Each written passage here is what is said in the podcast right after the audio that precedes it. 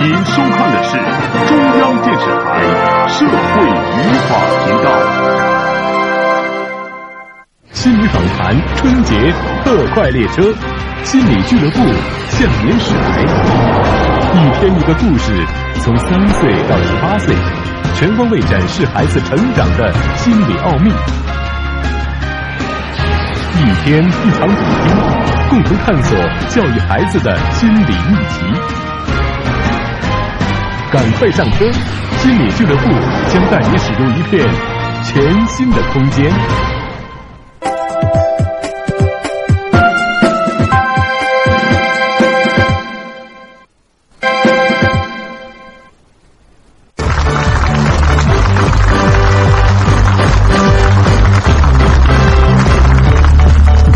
和孩子一起成长，争当智慧父母。欢迎走进心理俱乐部。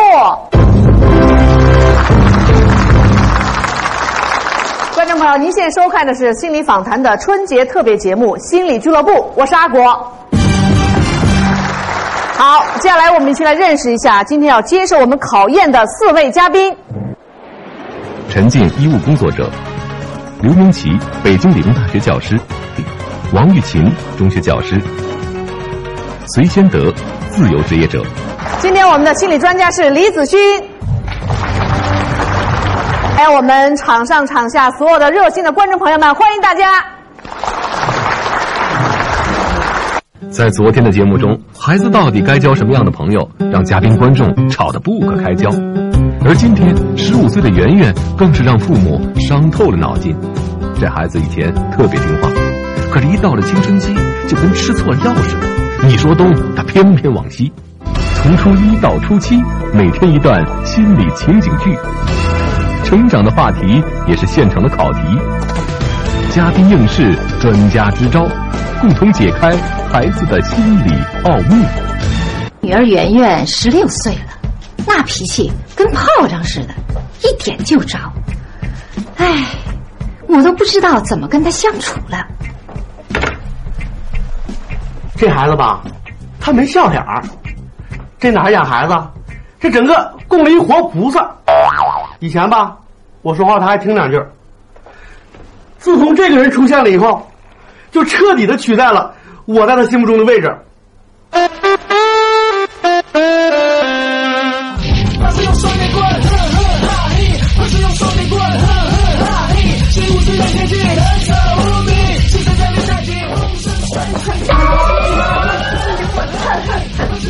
如果我成功飞檐走壁，应该神奇，快使用三根棍，哼哼哈嘿！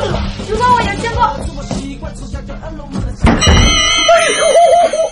哎呦，哎呦，这这这唱的什么歌啊？这这穿的什么呀？这是，这孩子你快想想办法呀！这孩子怎么就管不住了？哎呦！圆圆，吃胡萝卜，再吃点黄瓜，看你爸做的多好。咱们再吃个木耳。我不爱吃菜。圆圆，怎么了？没怎么，是不是在学校遇到什么事儿了？没事儿。那怎么也没个好脸儿？更年期呀。啊！我是说你们，别动不动没事找茬儿。你看看这孩子，第一个问题是这样的：如果你是圆圆的爸爸或者妈妈，接下来你会用什么方式对待圆圆？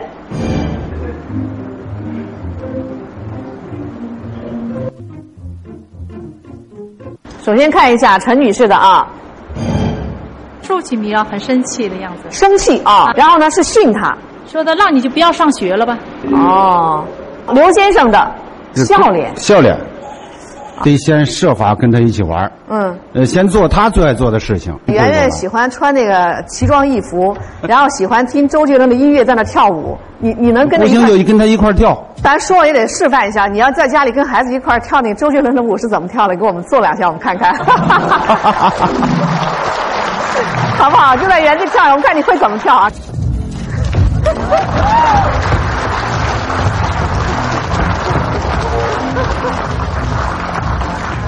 谢谢谢谢，嗯，王女士也是满脸的笑啊，告诉她上学，上学才能够今后有钱。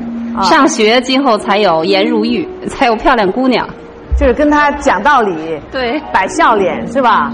呃，隋先生，我觉得他就是吃饱了撑的。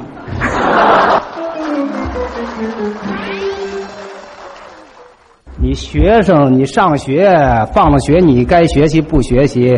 你老师留的作业你不写，你跟那儿听双节棍跳舞，你将来你就指着这双节棍你活着吗？我认为他就是闲的。那我想问问你，你们家孩子来了吗？来了，来了，我得印证一下。磁带是肯定是没得要了，已经。后面可能打不打还得单说。嗯，家长的替他去想的一些事，管他的一些事，都是为他好。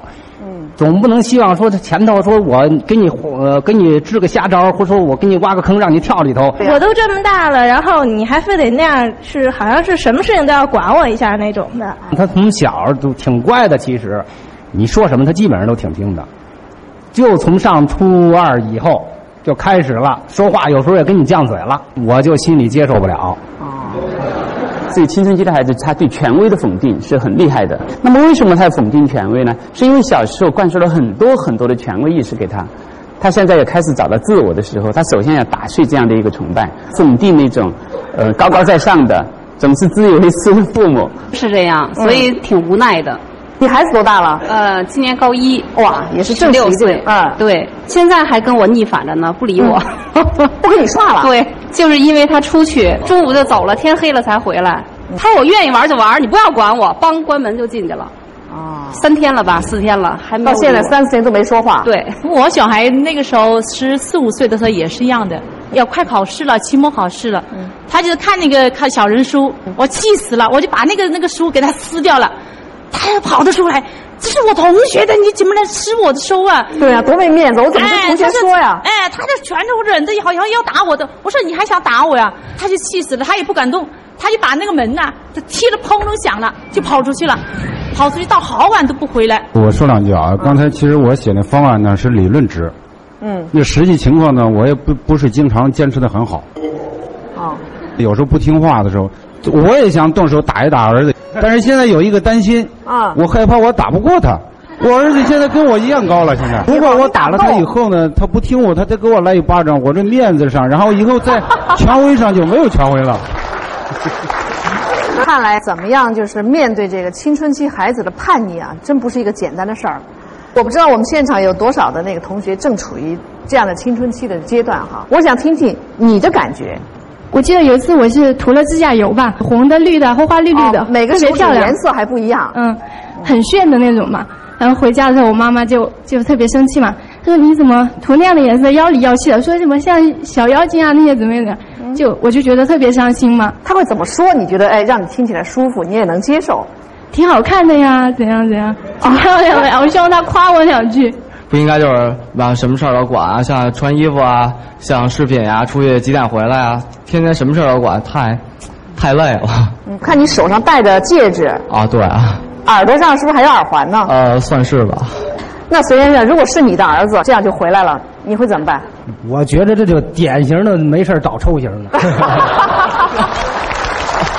接着呢，你是不是就手就上去了？不不见得上去就给一巴掌，那肯定我我要问问你为什么要这样的打扮？代表一种时尚。你现在认为戴个耳环就时尚了？那么咱们国家五千年的文化，那么厚的底蕴，你认为就戴耳环就时尚吗？啊你要是我的儿子，你要进我的家门，对不起，你把耳环、把戒指你给我拿下，不能跟他退步，坚决不让。你愿意到社会上去混，你就混去吧。青春期的孩子他不守秩序，他有些时候会故意破坏一些规则，比如说染上怪怪的指甲，戴上耳环。其实它代表了一种声音，就是说我已经长大了，我开始有主张了，我开始要做决定了。我觉得这个他毕竟还是学生，他年纪还小，有些事儿他想的吧，他不可能跟家长想的能吻合得上。每个孩子他在成长，我们呢就跟他从小就逐渐一些规矩。这个规矩啊，就像是一个水库的这个堤坝，嗯，好像是要来保护它。那么像水千德呢，我最开始说，就是说他实际上是把这个堤坝筑得很高很厚，害怕他出柜啊，害怕出柜。但有些家长呢，他就会在这个堤坝上面加上一个闸门，也就是说，他随时的打开这个闸门，把这个青春，就是说生命带来的这个能量，朝向一个对孩子好或者被社会主流文化认同的一个方向去引导他去流动。我们就觉得我们都经历过了，特别想把自己正确的观点让他少走一些弯路。可是事实上不是你想的那样，他觉得好像你这妈妈怎么老叨唠啊？青春期的孩子，我们都说他有另外一个特点，就是特别不爱说话，不爱跟谁说，不爱跟父母说话。对，但是愿意跟同龄的孩子说话，为什么？就是因为父母还没有意识到孩子需要自己的观点呢，还在试图把自己的东西强加给孩子。那您的意思还是该走弯路，还是让他走去吧？这是一个成长的过程，你不可能缩短他这个过程。在孩子这个阶段，我们到底应该怎么办？我们一起来讨论这个办法之前呢，我们看一个精彩的节目，叫《花式篮球》，由育英学校的姊妹花为我们表演。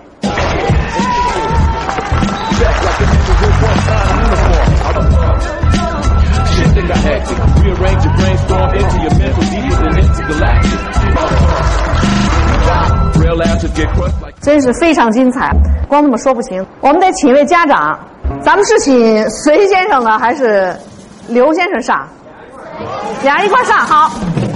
隋先生，刘先生，刚才你看了他们动作，你们觉得容不容易？我觉得挺难的。你呢？我觉得这东西世上无难事嘛。我我要是练那么几天的话，我估计也能练成这样。那咱教一个，教你一个动作，好不好？教哪个？转的，我试试。啊，教转的。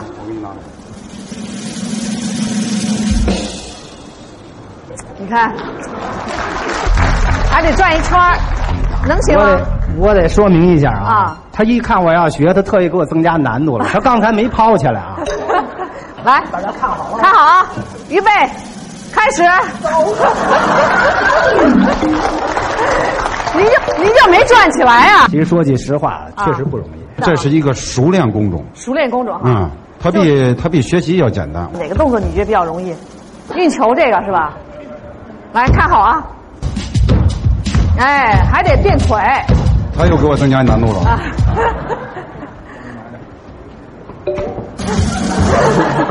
您球还动不过来，您就变腿没法变了，还变腿。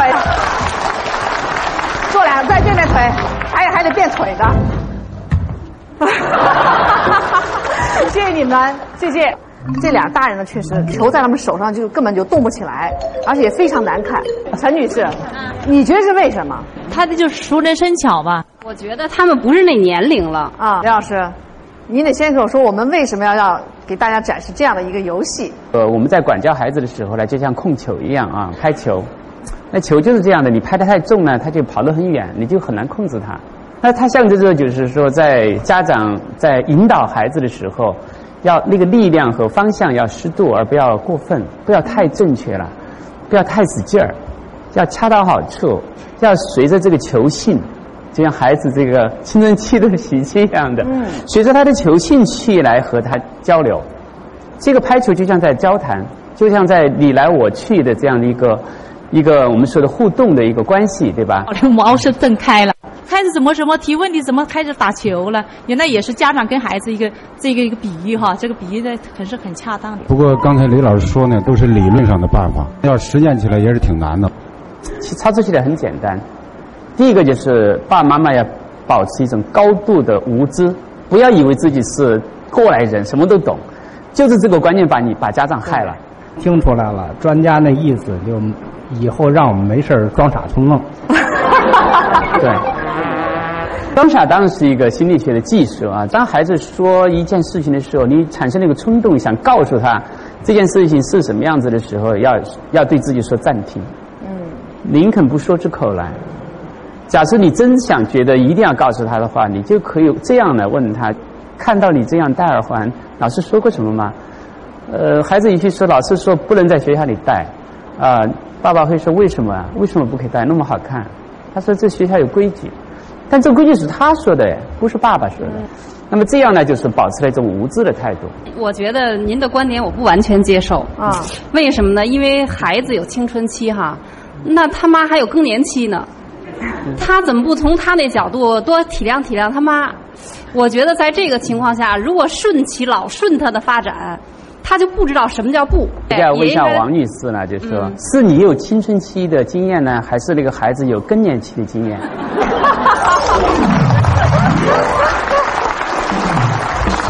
这就是我们接下来谈的，就是让权了，也就是说我要让出足够的空间，让孩子可以做决定。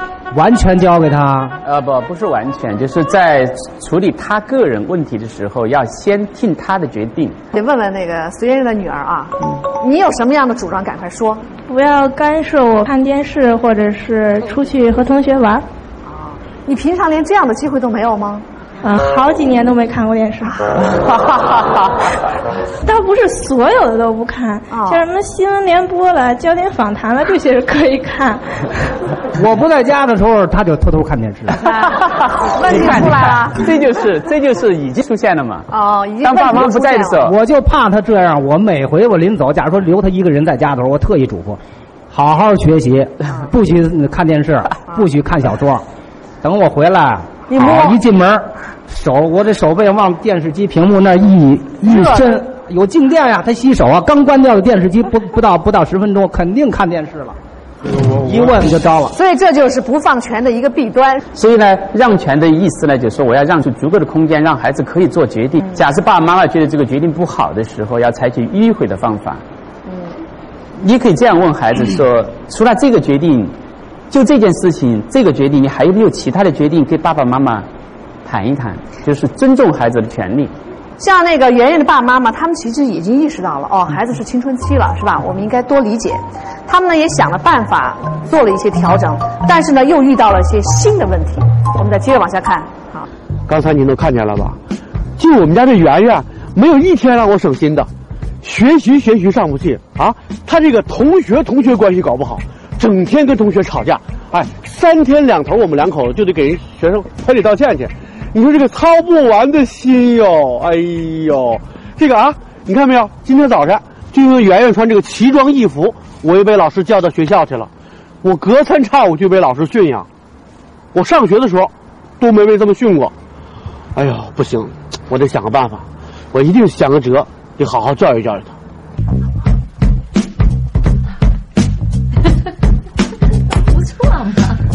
多聪明啊！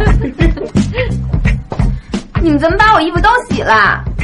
我看你随手乱放，我以为是脏衣服。你怎么这样啊？女儿，没关系，爸爸给你买了新衣服。哎，什么破衣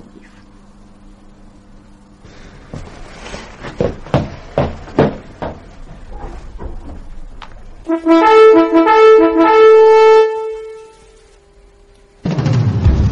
回好看了吧？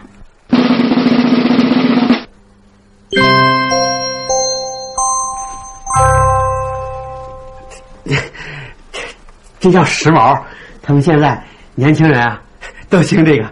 好，好。孩子他爸，咱们是不是落后了？这上下十几个洞，好看吗？天哪，天哪！宝贝女儿，好看，太好看了。妈，你又错了，这不叫好看，这叫酷。好，接下来我们的问题又出来了，就是圆圆为什么会变本加厉呢？我们有请四位嘉宾来回答。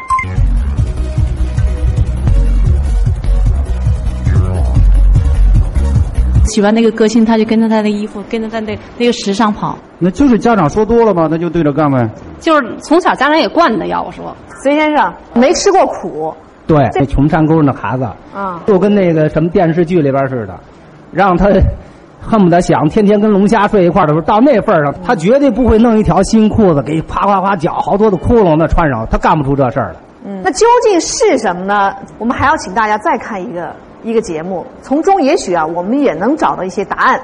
就是我们来欣赏一段精彩的街舞。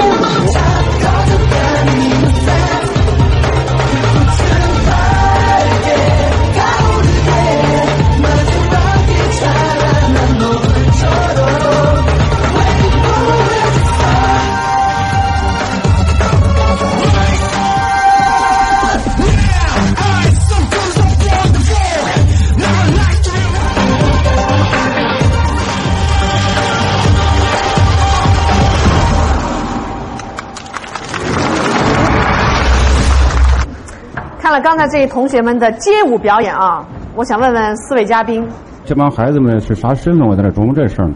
可能是家长管不住，跑到外面闯江湖去了。反正听你说就不是正经的学生，有是这意思吧？想说心里话，我肯定不让孩子这样。另外，我也不会带孩子看这种节目的。要不是，有你的孩子要打扮成这样呢，我也不让他进家门。那我们问了这个大人了哈，咱也得问问同学啊。我觉得世界上没有奇装异服，我觉得不错。你跳这种舞蹈，他如果不穿配套的衣服，肯定是可以的。嗯，而且组织能力挺强的。哦，人家说那个组织的好，我不知道是不是你组织的。嗯，算是吧。我看你是在第一个，你在跳这个街舞的时候，你内心是一种什么感觉？被人关注的感觉。嗯，是一种特别高兴、特别兴奋的感觉。青春期的孩子，或者青春期后或者期前的孩子，都有一种心理需要，就是被关注啊。那这心理需求呢，呃，学街舞是比较容易实现。嗯，街舞是一个青少年他是比较时尚的一种舞蹈。嗯。那么这种舞蹈呢，会让他们充满着一种自我感啊，一个自我认同，一个被关注，觉得自己很重要，觉得自己有价值。就发型。还有服饰啊，我觉得好像和我这年龄接受不了。其实刚才我们看的是这几位同学的这一面，他们在这个时候打扮。那么他们在日常生活，他们平常的又是什么样子呢？我们来看看大屏幕啊。我的理想是当一个作家。长大以后想当一个法医。我想当一名记者。我的理想是考个好大学，找份好工作。我的理想是当一个心理医生。我的理想是考一个好的学校。我的理想当一名旅行者，周游全世界。是正经学生了吧？你相信吗？相信是中学生。我不知道在座呃就是在场这些啊年轻人哈，在其他方面有没有成就感？好，那我们把那个题板拿上来。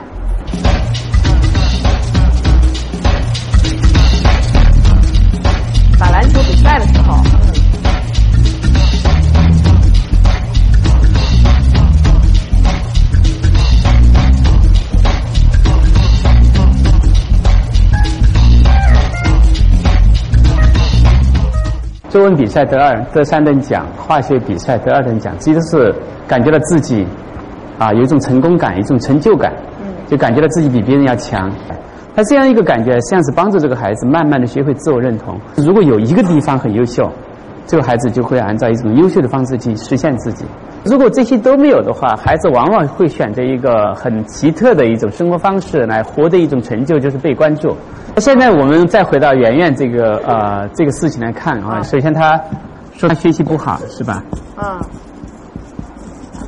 然后呢，人缘也不好。嗯。还任性。然后呢，任性。你看，都不是表扬他的。那么对这样的孩子，就说如果他要。真正的健康的成长起来，就需要有一个特别的东西，特别的东西。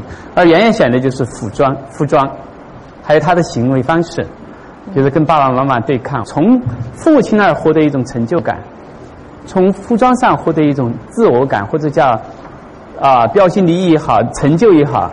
那么他是通过这个来补偿的。如果家长真正知道孩子有些时候需要这个补偿。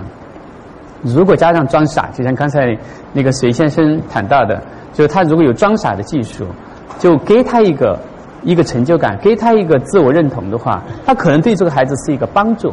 嗯，我觉得今天也是让我能够静下心来想一些问题啊。专家我觉得解答的也确实，好像我动心了，有点动心了。所以我觉得回去以后我先说话吧。回去以后继续努力吧，让儿子也当当家长，我也当当儿子，换换。我已经意识到，我以前的方式可能过于简单化了。今天当着大家的面，我跟我的女儿许个诺，我以后也会给她的空间给她放大。我自己做到呢，多关注，少干预一些一些。好，最后呢，我们要谢谢四位嘉宾，也谢谢李老师，谢谢现场的所有的朋友们，再见。在今天的节目中，我们知道了该如何面对青春期的孩子，但当孩子真的长大了，新的问题又出来了。小雪十七岁了，父母就遇到了难题。原来孩子恋爱了，这可怎么办呢？明天同一时间，请继续关注《心理俱乐部成长系列》第七集《情窦初开》。